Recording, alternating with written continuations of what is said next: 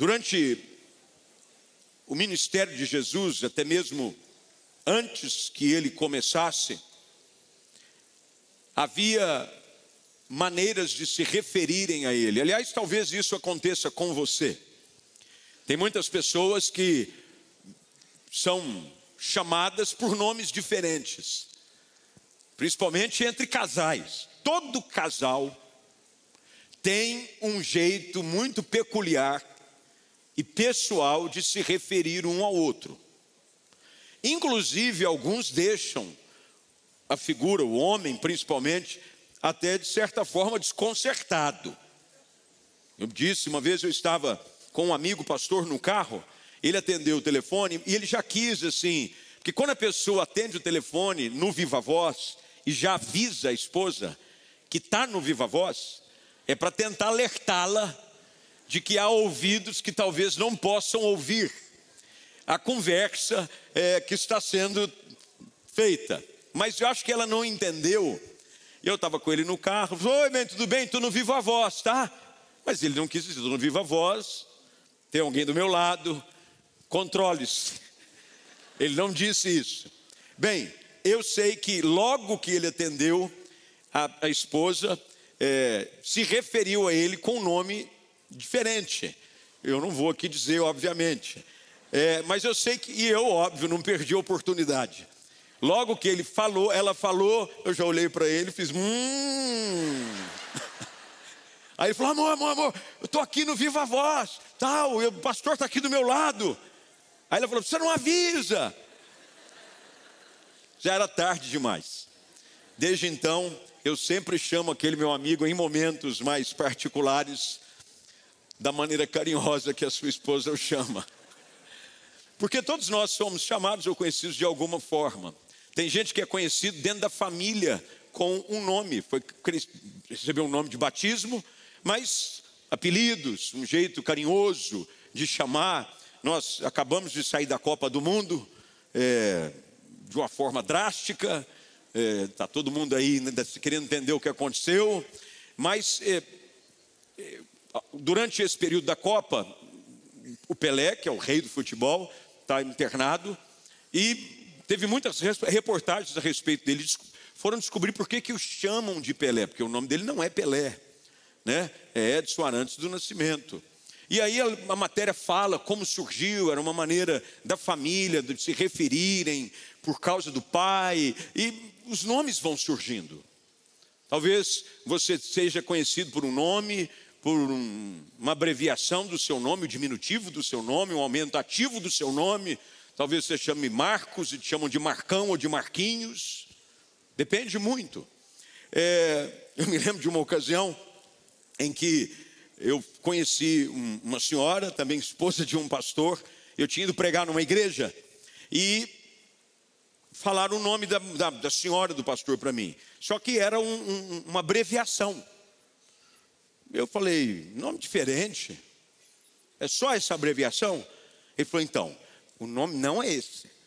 Foi uma maneira que a gente conseguiu de juntar e chamá-la para as pessoas identificarem mais facilmente, porque ela não gosta do nome. Aí me disseram o nome dela, eu falei, eu não a culpo por não gostar do nome. Eu, se fosse ela, eu ia no cartório pedir para mudar de nome.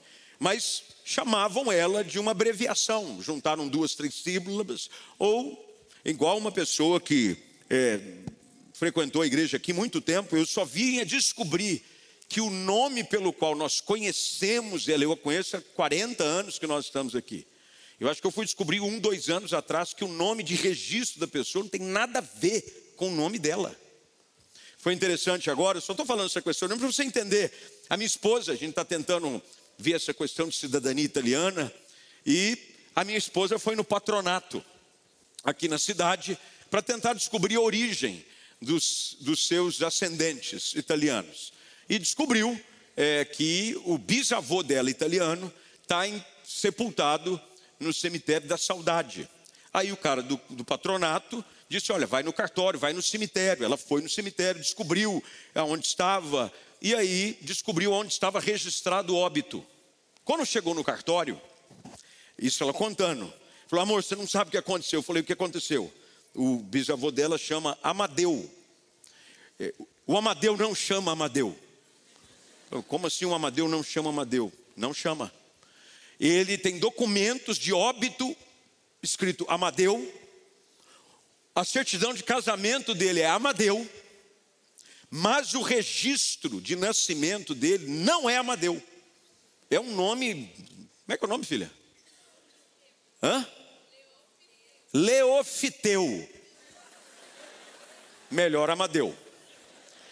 Ou seja, é Leofiteu. É interessante que com Jesus também havia-se muitas referências para com ele. O anjo chega e diz que o nome dele seria Jesus. É o nome que nós conhecemos. O nome que nós nos referimos ao nosso Salvador é Jesus.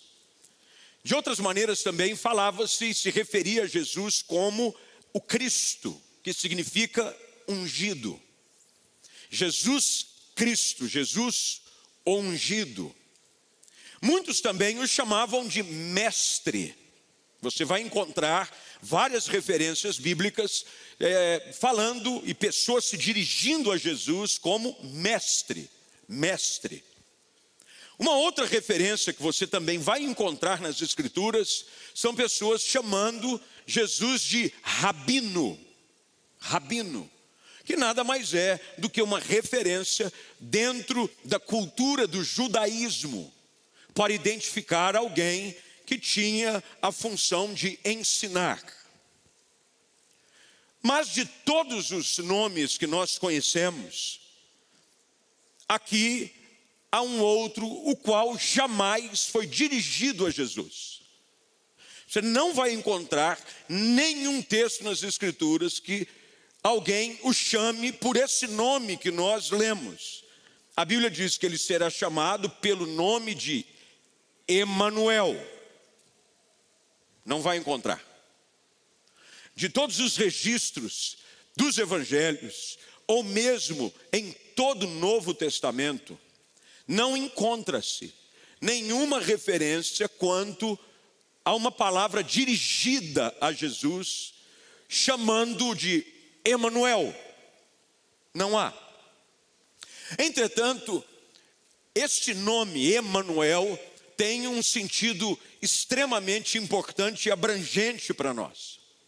Primeiro, porque a manifestação de Deus era uma manifestação esporádica. Nós sabemos que Deus é onipresente, isso quer dizer, Ele está em todos os lugares, mas a manifestação da Sua presença de forma percebível, visível, se dava apenas em algumas ocasiões. Você vai encontrar isso no Antigo Testamento, é aquilo que nós chamamos de teofania. Era manifestação de Deus, o Verbo ainda não encarnado, em momentos distintos.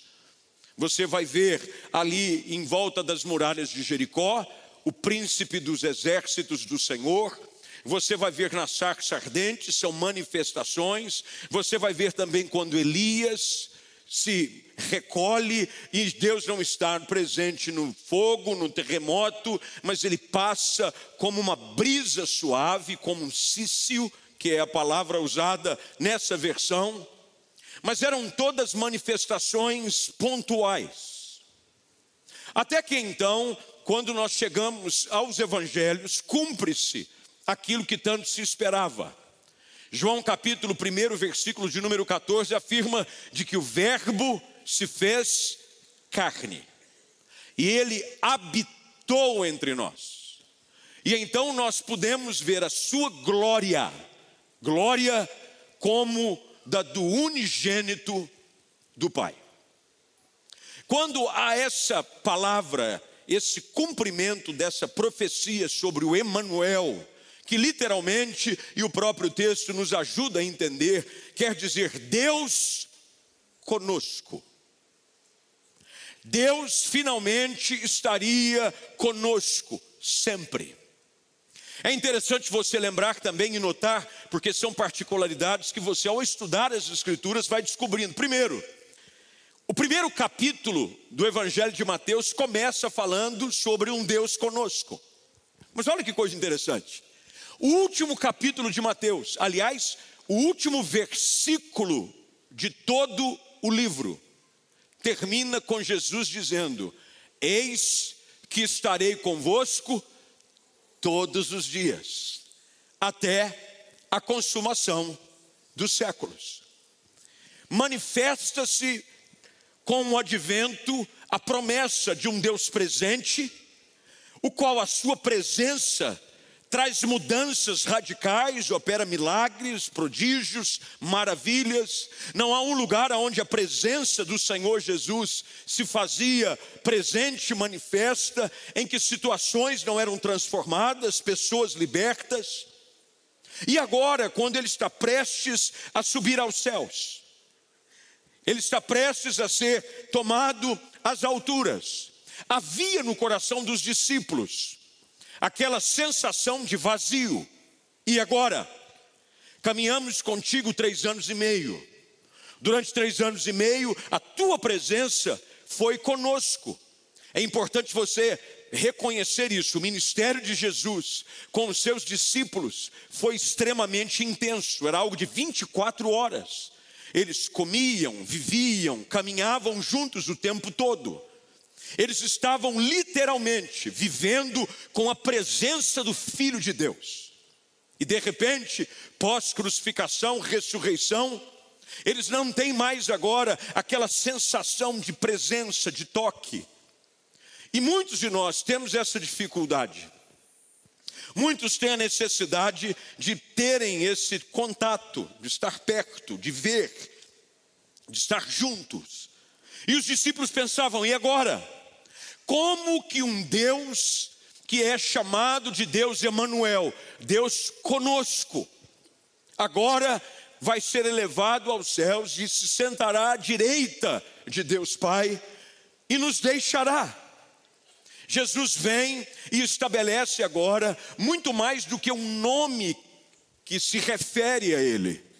Jesus vem através dessa palavra, e é sobre isso que eu quero falar hoje à noite esse relacionamento que ele é intenso, constante e presente na vida daqueles que o recebem e o reconhecem como Senhor e Salvador. Você vai notar de que durante todo o ministério dos discípulos, do nascimento da igreja, a presença de Jesus é real. Ela se faz real não mais agora habitando de forma física, mas de forma espiritual. Jesus disse: é necessário que eu suba para que eu vá para o Pai, para que então possa vir o Consolador, o Espírito Santo.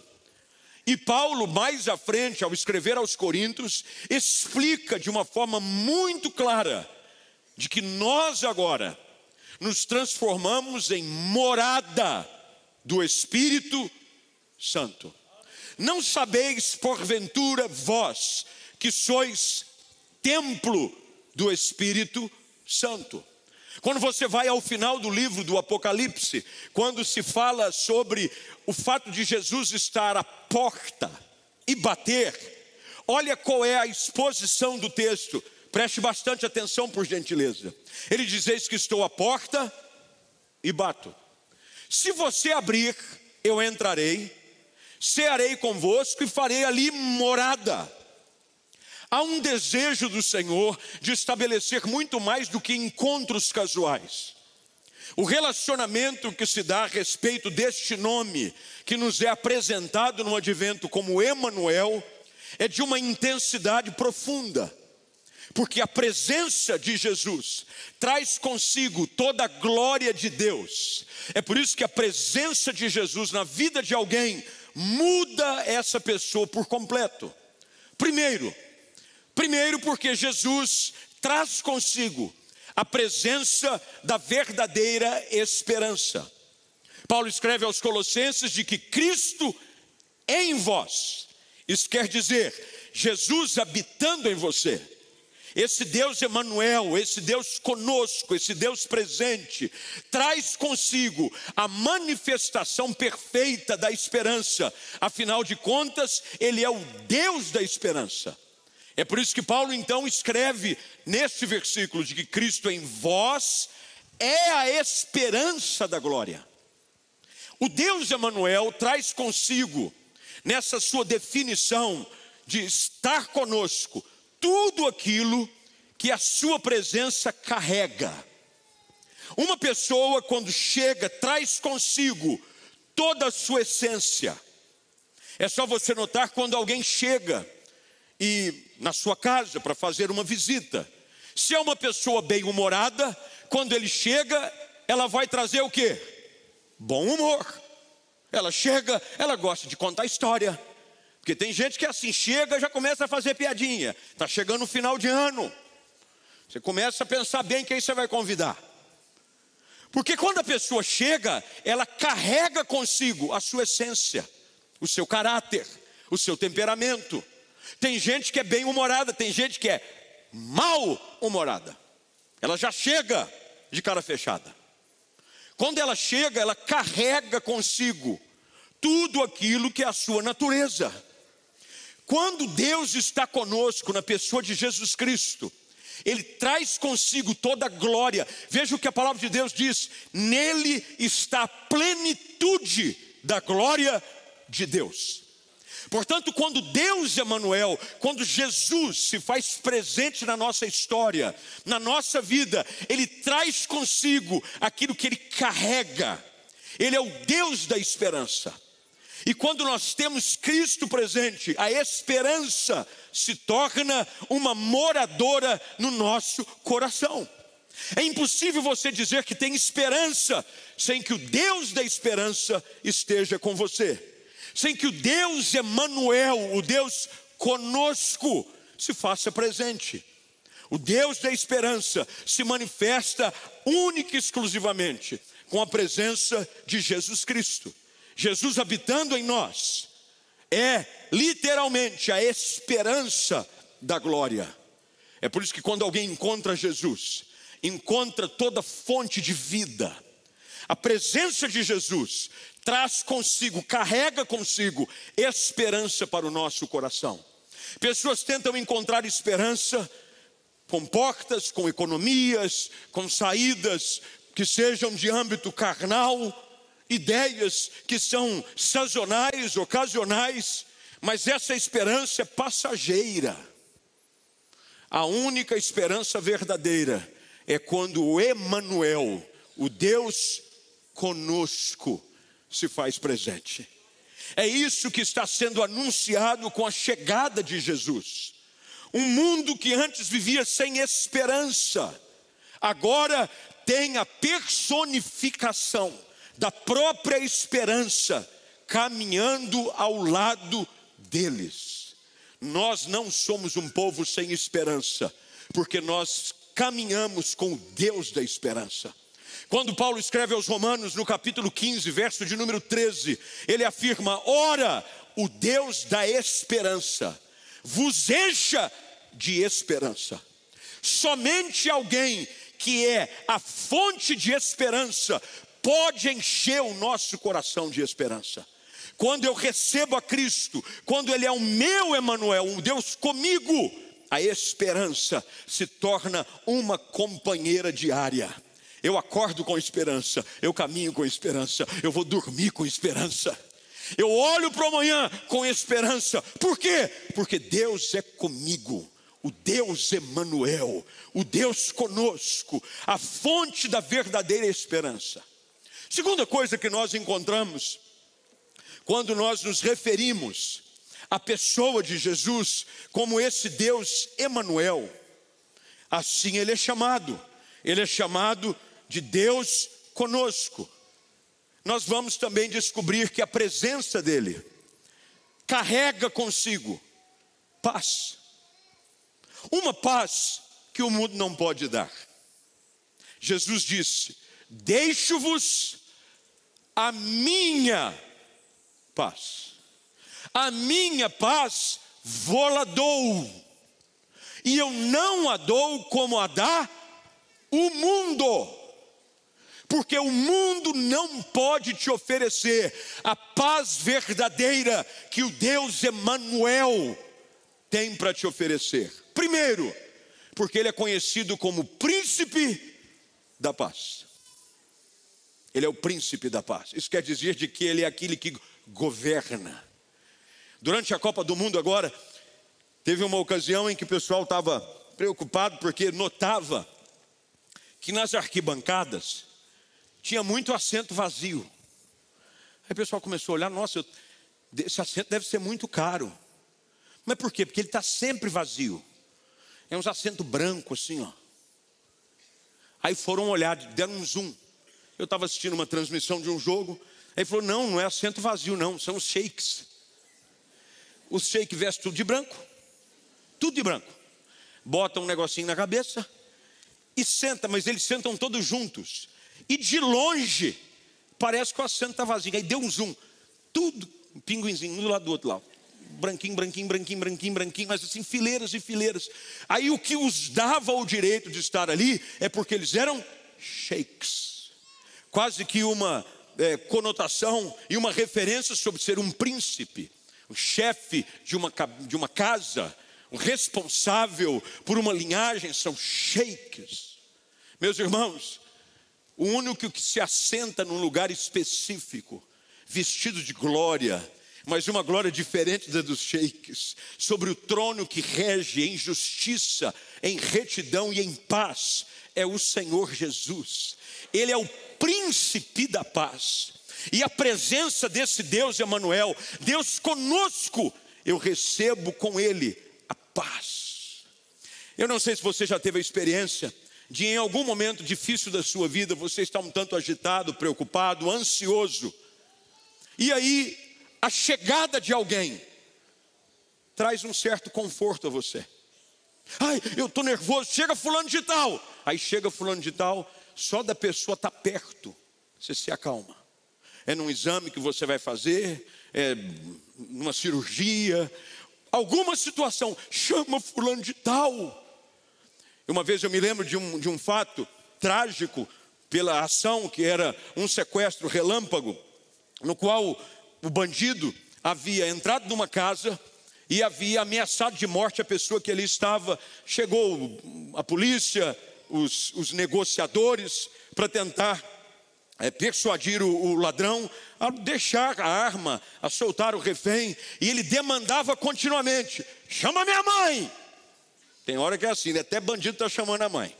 Chama minha mãe, eu só saio daqui, eu só converso a hora que minha mãe chegar. Bem, fizeram algumas conversas, demandas tal. De repente, descobre quem é a mãe e onde ela está. Mandam buscar a mãe. E quando a mãe chega, meu irmão, não há bandido que não reconheça o poder e a autoridade de um dedo em riste, de uma mãe dizendo: Menino! Bem, a mãe chegou. Ele estava agitado, preocupado, porque ele se via naquela situação a qual ele próprio havia se colocado. A mãe chega, vai até o portão, começa a conversar com ele. Ele que estava agitado, começa a ficar calmo. E finalmente, depois de negociar, a mãe entra e convence-o a deixar a vítima, o refém, e se entrega. Ela leva o filho até os policiais. Se pessoas, uma mãe, tem o poder de mudar o ambiente, acalmar o nosso coração, nos levar a mudar a nossa percepção e ações. Imagine a presença do príncipe da paz. Quando Jesus chega, a sua presença, o Deus Emanuel, o Deus conosco, traz consigo na sua essência essa paz paz para nos ajudar a enfrentar as adversidades da vida. Que nenhuma situação, nenhum remédio, nenhum calmante tem poder de agir sobre a sua alma, mas Jesus Cristo tem. Jesus vem com a sua presença, o Deus Emanuel, o Deus conosco, vem. Ele diz: Eu estou com vocês todos os dias. É por isso que nós caminhamos em paz. A paz é uma realidade da vida do crente é uma característica nossa. Por quê? Porque o Deus Emanuel, o Deus conosco, é o príncipe da paz. A presença de Jesus. A presença de Jesus. É por isso que quando ele orienta a sua igreja, os seus discípulos, sobre o fato de estarem juntos, a importância de estarem juntos, Ele diz: quando vocês estiverem reunidos, dois ou três no meu nome, eu estarei aí com vocês. O que é que faz de um ambiente como esse um ambiente diferente? Não é simplesmente, obviamente, tudo isso é importante, por isso que o fazemos. Preparar todo o culto, os músicos vêm, se preparam, recebem a lista das músicas, quem vai tocar, eles vêm aqui e dão o seu melhor, nós cuidamos, o pessoal da mídia chega cedo, se prepara, tudo isso é feito de uma forma ordeira, porque tudo aquilo que a gente faz em nome do Senhor deve ser feito com ordem e com decência. Mas, meu irmão, organização não é o que faz um culto diferente.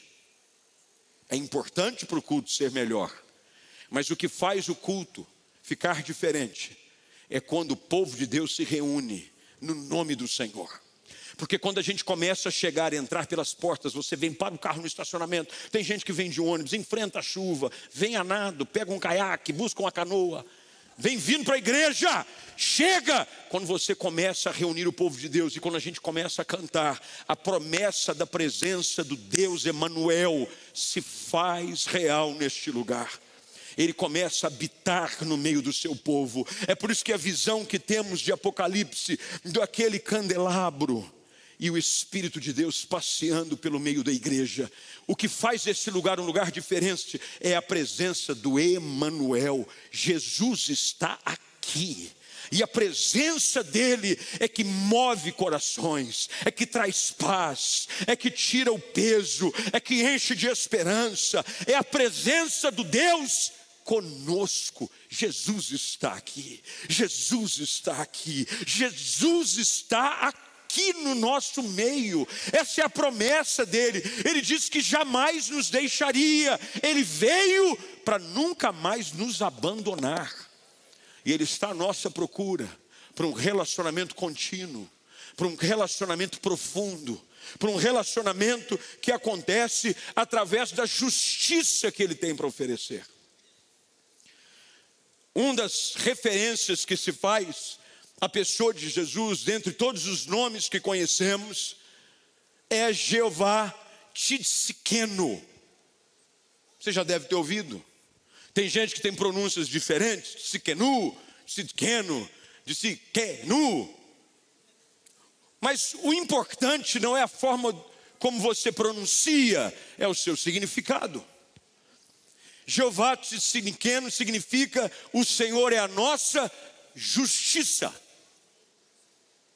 Quando eu tenho a presença do Emanuel, eu não somente tenho esperança, eu não somente tenho a garantia da essência daquilo que ele é, a paz, mas eu também tenho a garantia daquilo que ele carrega sobre si, a justiça para os meus pecados.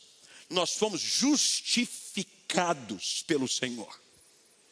Quando Deus está comigo, quando Jesus se faz presente, esse Emanuel, esse Deus conosco é real. Eu tenho a justiça de Deus a meu favor. Porque todos nós aqui estávamos condenados e a única coisa que nos garante vida eterna e perdão é a justiça de Deus revelada em seu filho Jesus Cristo. Quando eu estou com Cristo, eu tenho sobre mim o selo da justificação.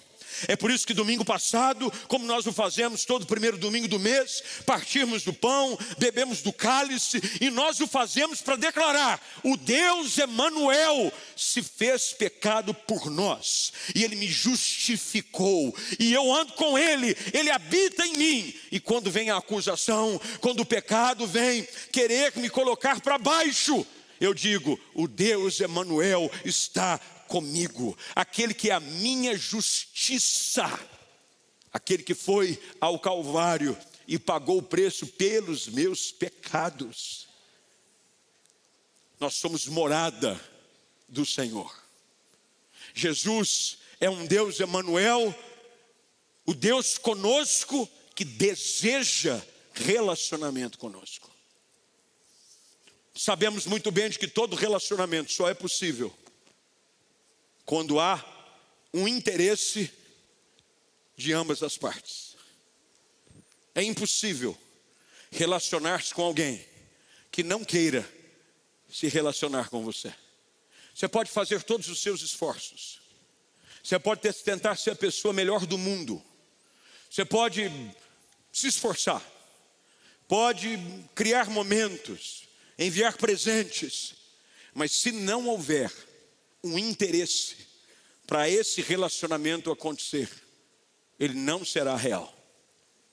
Esse Emanuel, esse Deus conosco, ele quer que ele seja conhecido assim, não apenas de chamar, porque lembre-se, é fácil você apontar para alguém e dizer: ali vai o Messias, o Cristo, ali vai Jesus, o Filho de Deus, ali vai o Mestre, ali vai o Rabino.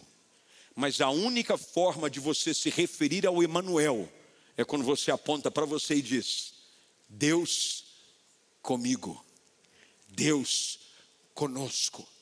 É quando você o recebe e diz: Eu quero que o Senhor faça morada, eu desejo ter relacionamento contigo, eu quero que a tua presença seja real na minha vida, porque esse é o mistério de um relacionamento com Deus, ele não termina quando o culto acaba. Quando termina-se a liturgia, a última canção, e a bênção é impetrada pelo pastor, dizendo que a graça do Senhor Jesus, o amor de Deus o Pai e a comunhão do Espírito Santo seja sobre você agora e sempre. Amém. Deus não quer ficar confinado aqui. Jesus quer ir para casa com você, dizendo: Eu quero ser Emanuel na sua vida, eu quero ser Deus contigo. Eu quero caminhar com você enquanto você vai para o seu carro, amanhã cedo, quando você levanta para trabalhar, durante toda a semana, sem o ambiente do culto da adoração. Jesus quer ser o Deus conosco. Mas para isso eu preciso dizer, Senhor, eu quero ter comunhão contigo. Eu quero que o Senhor tenha comunhão contigo. Antes mesmo do Emanuel se fazer carne e habitar entre nós, Talvez o maior exemplo desse desejo ocorre através da vida do maior de todos os líderes, pelo menos na minha opinião, do Antigo Testamento, que foi Moisés. Moisés é incumbido de levar o povo a uma terra prometida, mas há um momento em que o povo decide por uma outra presença. A presença de Deus ali até então não era do Emanuel, ela era representada numa coluna de fogo à noite e numa nuvem durante o dia. Mas enquanto Moisés sai para ir buscar as tábuas da lei, há um alvoroço no arraial. Começa a se coletar itens de ouro para que se fizessem um bezerro de ouro. Moisés volta com as tábuas da lei e descobre que o povo o qual Deus desejava guiá-los e habitar entre eles, ali de uma forma visível, com uma tipologia que era a arca da aliança, havia escolhido a presença de um bezerro. Deus se ira, Moisés se ira, ele quebra as tábuas e diz: Até quando vocês vão viver essa vida? Até quando vocês vão viver desse jeito? Ele traça uma linha no chão e diz: Quem é do Senhor, passa para cá. Quem não é, vaza. Mas aí Deus diz: Olha, eu me cansei disso. Eu tenho mostrado a vocês o quanto eu quero ter relacionamento contigo. Eu os livrei, eu ouvi o seu clamor, eu os visitei no Egito, na terra da aflição, na terra da opressão. Manifestei a minha glória e o meu poder. Os tirei, os libertei e estou os levando a um lugar. Mas eu percebi que vocês não querem a minha presença. E queridos, aprenda isso. O Deus Emanuel precisa ser desejado. Até que então Deus diz a Moisés: Eu vou levar o povo, mas a minha presença já não vai com vocês. Moisés finalmente nos ensina qual é o segredo para uma jornada de sucesso. Não é o destino, é a companhia. Moisés disse: Se a tua presença não for comigo, não me faça sair daqui. Se a tua presença não for comigo, não me faça sair daqui. Você tem que sair desse lugar dessa noite, enfrentar a sua semana. Você está em casa, você está aqui, você tem que sair daqui dizendo: se a tua presença, ó Emanuel, não for comigo, não vale a pena. Mas se a tua presença for comigo, Eu terei esperança, eu terei paz, eu terei justificação, eu terei a garantia de vitória, porque a tua presença é garantia de destino seguro e de vitória em cada uma das áreas que você terá que enfrentar. Não sei qual é a sua luta, não sei com quem você anda acompanhado, porque estar com a presença do Deus Emanuel é estar com a presença da santidade.